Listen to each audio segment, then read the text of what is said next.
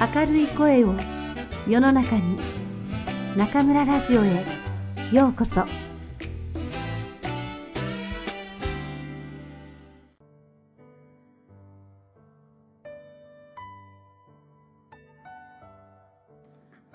色彩を持たない田崎作と彼の巡礼の年。村上春樹。2それが起こったのは大学2年生の夏休みだった。そしてその夏を境に田崎作の人生は以前とは成り立ちの異なるものになってしまった。鋭く切り立った尾根が前後の植物層を一変させるみたいに。彼はいつものように大学が休みに入るとすぐに荷物をまとめ、大した荷物はない。新幹線に乗った。そして名古屋の実家に帰って一息つくと、すぐに4人の家に電話をかけた。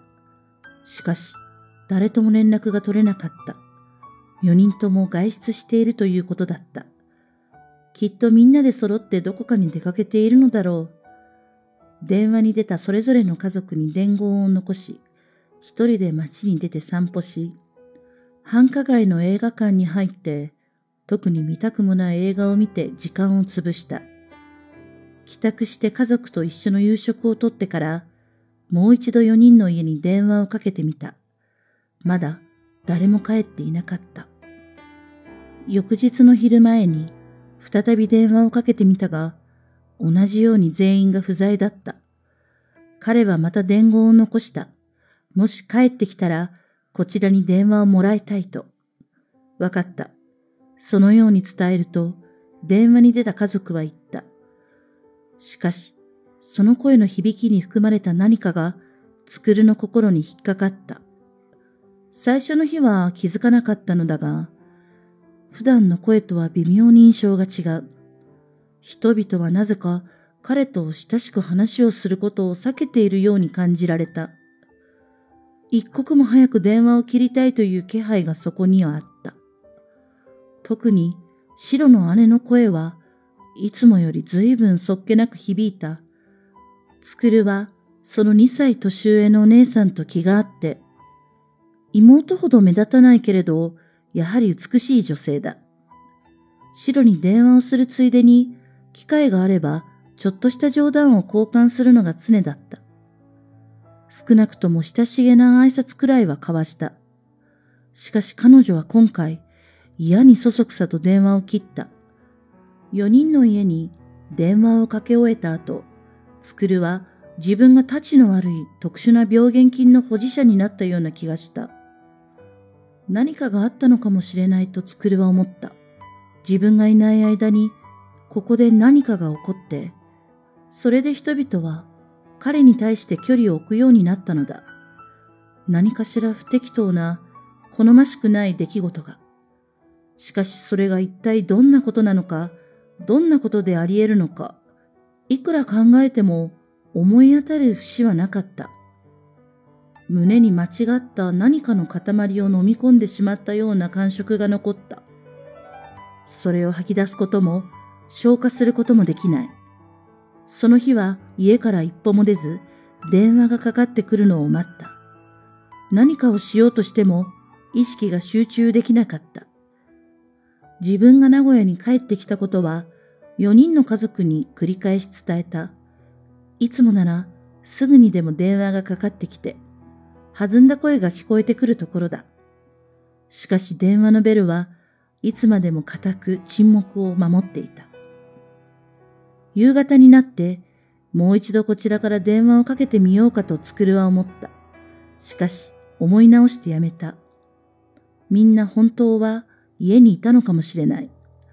しかし、電話に出たくなかったので、イルスを使ったのかもしれない。家族に、もし田崎作から電話があったら、自分はいないと言っておいて、と頼んだのかもしれない。だから電話に出た家族は、妙に居心地の悪い声を出していたのだ。なぜ？理由は思い浮かばない。この前グループの全員が集まったのは5月の連休だった。つくるが新幹線に乗って東京に戻るとき、4人はわざわざ駅まで見送りに来てくれた。そして列車の窓に向けて、みんなで大げさに手を振ってくれた。まるで遠い辺境の地に出征する兵士を見送るみたいに。その後作るは東京から青に当てて何通か手紙を書いた。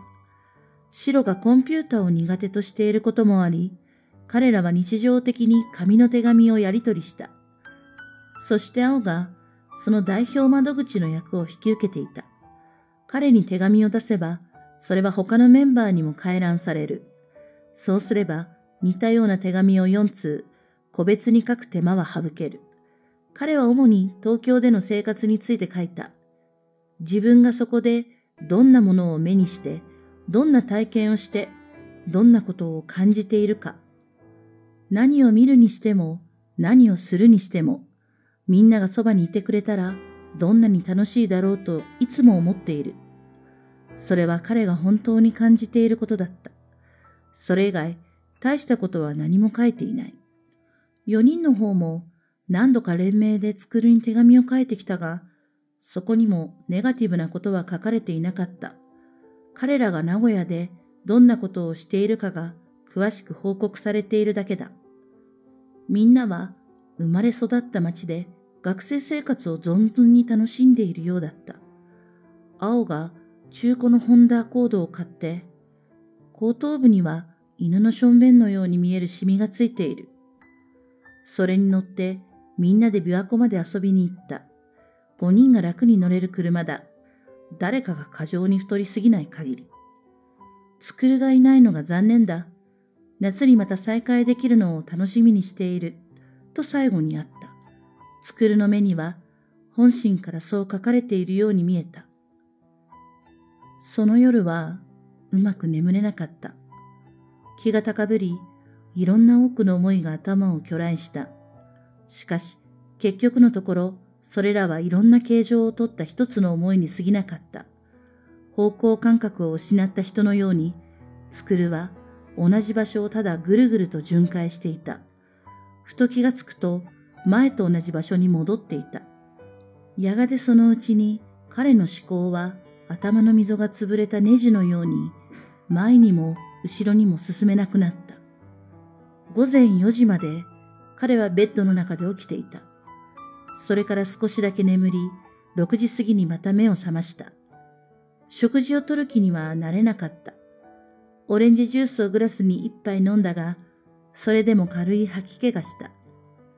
家族は作るが急に食欲を失ったことについて心配したが、何でもないと彼は答えた。ただちょっと胃が疲れているだけなんだと。その日も作るはずっと家にいた。電話の前で横になって本を読んでいた。あるいは本を読もうと努力していた。昼過ぎに4人の家にもう一度電話をかけてみた。気は進まなかったが、こんなわけのわからない気持ちを抱え込んだまま、ただ電話がかかってくるのを待ち続けるわけにはいかない。結果は同じだった。電話に出た家族はそっけなく、あるいは申し訳なさそうに、あるいは過度に中立的な声で彼らが家にいないことを作るに告げた。作るは短く、しかし丁重に礼を言って電話を切った。今回は伝言を残さなかった。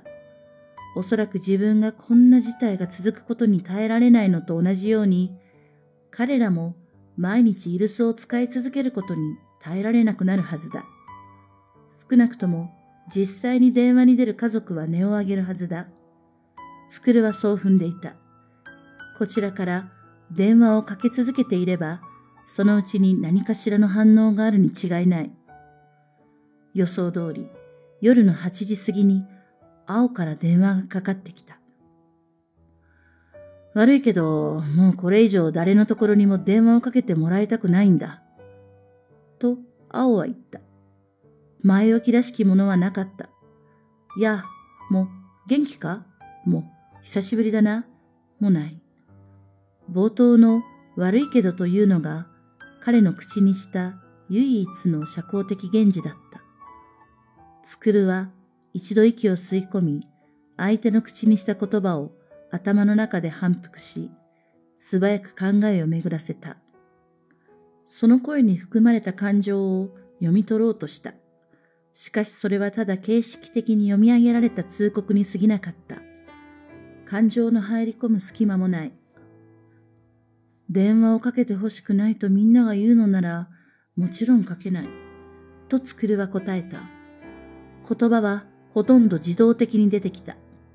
ごく普通の冷静な声で言ったつもりだったが、それは彼の耳には自分の声ではなく、見知らぬ人間の声として響いた。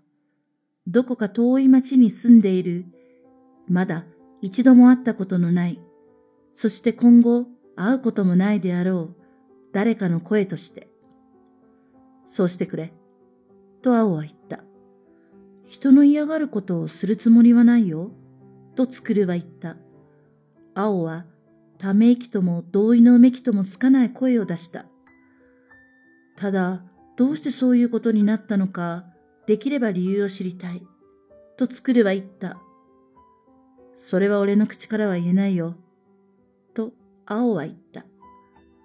誰の口だったら言えるんだ？電話の向こうでしばし沈黙があった。熱い石壁のような沈黙だ。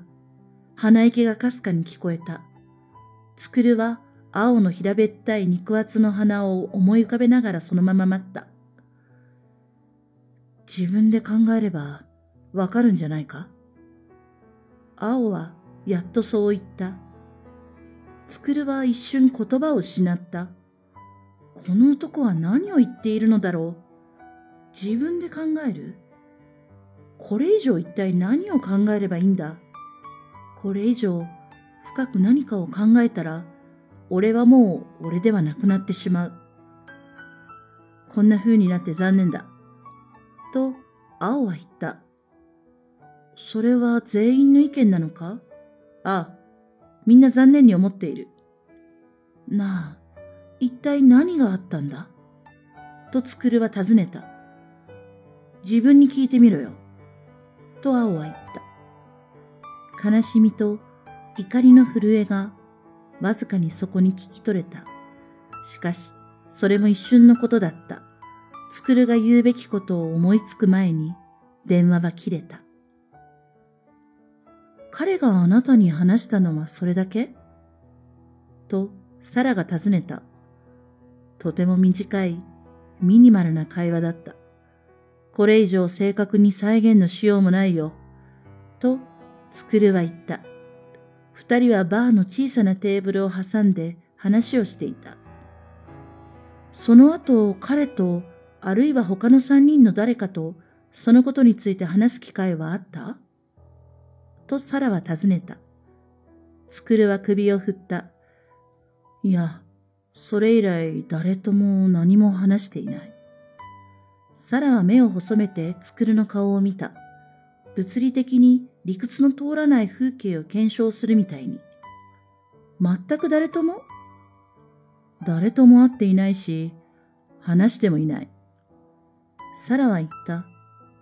どうして自分がそのグループから突然放り出されなくてはならなかったのか、その理由を知りたいとは思わなかったの？どう言えばいいんだろう。その時の僕には何もかもがどうでもよくなってしまったんだ。鼻先でぴしゃりとドアが閉められ、もう中に入れてもらえなくなった。その理由も教えてもらえなかった。でももしそれがみんなの求めていることなら、それで仕方ないじゃないか、と思った。よくわからないな。と、サラは本当によくわからないように言った。それは誤解が元で起こったことかもしれないじゃない？だってあなたの方には思い当たる節がまるでなかったんでしょ？そういうのを残念だとは思わなかったの？つまらないすれ違いが原因で大事な友達を亡くしてしまったかもしれないことを努力すれば修正できたかもしれない誤解を修正しなかったことをモヒートのグラスが空になっていた。彼女はバーテンダーに合図し、赤ワインのグラスを頼んだ。いくつかの選択肢の中から熟考の末にナパのカベルネ・ソービニオンを選んだ。作るのハイボールもまだ半分残っていた。氷が溶け、グラスの周りには水滴がついて、紙のコースターは濡れて膨らんでいた。作るは言った。そんなにきっぱりと人から跳ねつけられたのは、生まれて初めてのことだった。しかもその相手は、誰よりも信頼していた、自分の体の一部のように慣れ親しんでいた4人の親友だった。原因を探るとか、誤解を修正するとかいう以前に、僕は大きなショックを受けていた。うまく立ち上がれないくらいに。自分の中で何かが切れてしまったような気がした。ワインのグラスがテーブルに運ばれ、ナッツの皿が新しいものと取り替えられた。バーテンダーが立ち去ると、サラが口を開いた。そういうのを実際に経験したことはないけれど、その時あなたの感じたきつさは、私にもそれなりに想像できる。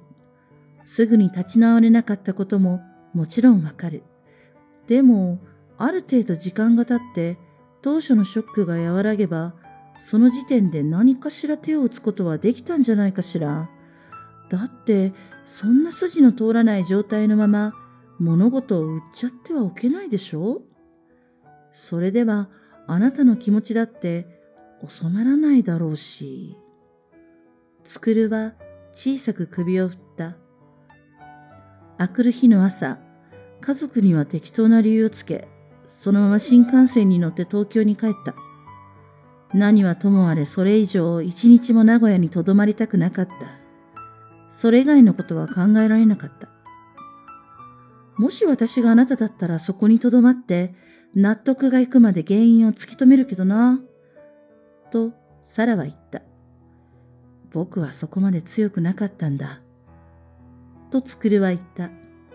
真相を知りたいとは思わなかったの？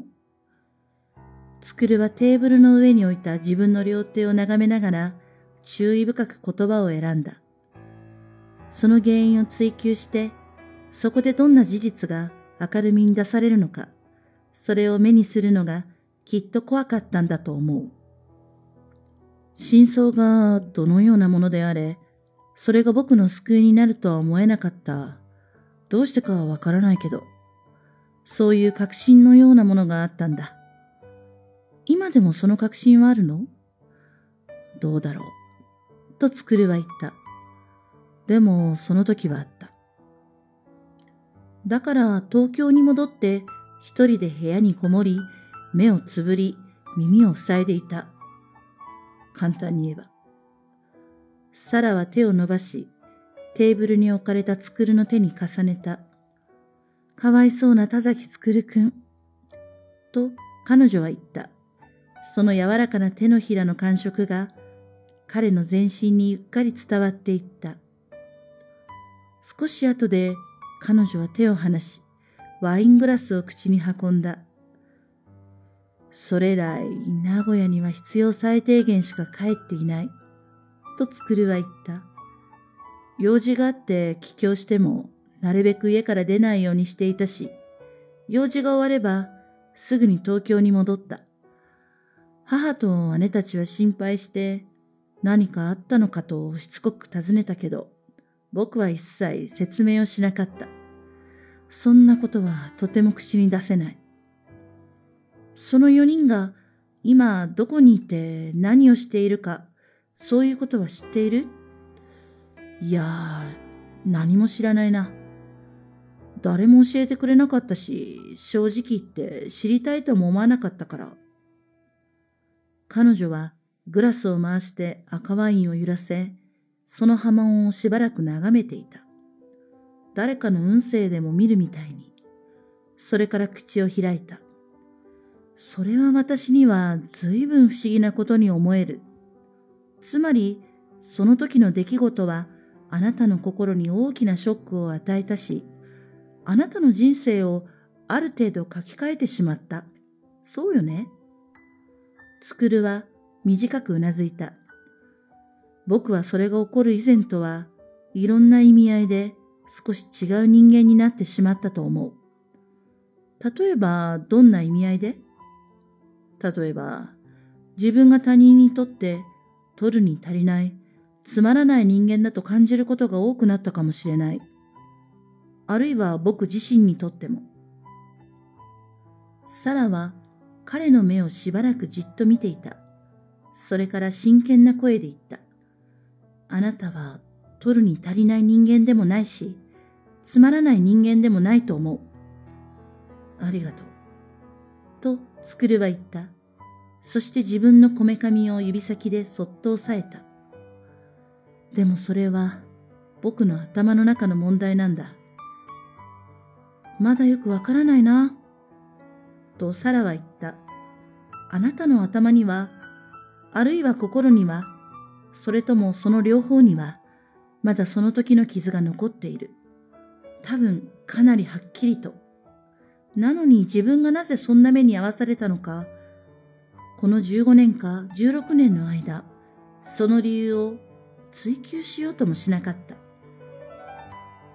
何も真実を知りたくないと言うんじゃない。でも、今となってはそんなことは忘れ去ってしまった方がいいような気がするんだ。ずっと昔に起こったことだし、すでに深いところに沈めてしまったものだし。サラは薄い唇を一旦まっすぐ結び、それから言った。それはきっと危険なことよ。危険なこと？とつくるは言った。どんな風に？記憶をどこかにうまく隠せたとしても、深いところにしっかり沈めたとしても、それがもたらした歴史を消すことはできない。サラは彼の目をまっすぐ見ていった。それだけは覚えておいた方がいいわ。歴史は消すことも作り変えることもできないの。それはあなたという存在を殺すのと同じだから。どうしてこんな話になってしまったんだろう。つくるは半ば自分自身に向けてそう言った、むしろ明るい声で。この話はこれまで誰にもしたことはなかったし、話すつもりもなかったんだけど。サラは淡く微笑んだ。誰かにその話をしちゃうことが必要だったからじゃないかしら。自分で思っている以上に。その夏、名古屋から東京に戻ったつくるを支配したのは、体の組織が丸ごと入れ替わっていくような不思議な感覚だった。これまで見慣れていた物事の色が特殊なフィルターをかぶせられたみたいに違った色合いに見えてくる。これまで聞いたことのなかった音が聞こえ、これまで聞こえていたはずの音が聞き取れなくなる。体を動かそうとすると、動きがひどくぎこちなくなっていることがわかる。周りの重力の質が変化しつつあるようだ。東京に戻ってからの5ヶ月、つくるは死の入り口に生きていた。底なしの暗い穴の縁にささやかな居場所をこしらえ、そこで一人きりの生活を送った。寝返りを打ったら、そのまま虚無の深淵に転落してしまいそうなギリギリの危うい場所だ。しかし彼は全く恐怖を感じなかった。落ちるというのは、なんとたやすいことか。そう思っただけだ。周りは見渡す限り、荒ぶれた岩だらけの土地だった。一滴の水もなく、一片の草も生えていない。色もなく、光らしい光もない。太陽もなければ、月も星もない。おそらく方向もない。得体の知れない薄暮れと、底のない闇が、一定の時間を置いて入れ替わるだけだ。意識ある者にとっての究極の辺境だ。しかし同時にそこは芳醇な場所でもあった。薄暮れの時刻には、刃物のように尖ったくちばしを持った鳥たちがやってきて、彼の肉を容赦なくえぐり取っていった。しかし闇が地表を覆い、鳥たちがどこかに去ると、その場所は、彼の肉体に生じた空白を無音のうちに大体物で満たしていった。新たにもたらされた大体物が何であれ、つくるはその内容を理解することもできなければ、容認も否認もできなかった。それらは影の群れとして彼の体にとどまり、影の卵をたっぷり産みつけていった。やがて闇が去り、薄暮れが戻ると鳥たちが再びやってきて、彼の体の肉を激しくついばんだ。そんな時、彼は自分でありながら自分ではなかった。田崎作るでありながら田崎作るではなかった。我慢できないほどの痛みを感じると、彼は自分の肉体を離れた。そして少し離れた無痛の場所から痛みに耐えている田崎作の姿を観察した。意識を強く集中すれば、それは不可能なことではなかった。その感覚は今でもふとした機会に彼の中によみがえる。自分を離れること、自分の痛みを他者のものとして眺めること。バーを出た後、つくるは改めてサラを食事に誘った。その辺で簡単に何か食べないか？ピザでも。まだ食欲はないの？とサラは言った。じゃあ、今からうちに来ないか？とつくるは誘った。悪いけど、今日はちょっとそういう気持ちになれないの。と、彼女は言いにくそうに、しかし、はっきりそう言った。僕がつまらない話をしちゃったからかな。と、つくるは尋ねた。彼女は小さくため息をついた。そういうんじゃない。ただ、私は少し考えたいの。いろんなことを。だから今日はできればこのまま帰りたい。いいよ。とつくるは言った。君にまた会えて話ができてよかった。もっと楽しい話題だとよかったんだろうけど。彼女はしばらく唇を結んでいた。それから決心したように言った。ねえ、また私を誘ってくれる？もちろんあなたさえ良ければということだけど。もちろん誘うよ。君の方が迷惑じゃなければ。私はちっとも迷惑じゃない。よかった。とつくるは言った。メールを送るよ。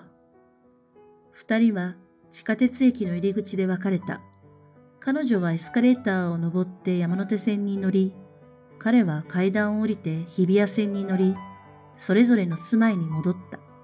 それぞれの考えにふけりながら。サラがどんなことを考えているのか、もちろん作るにはわからない。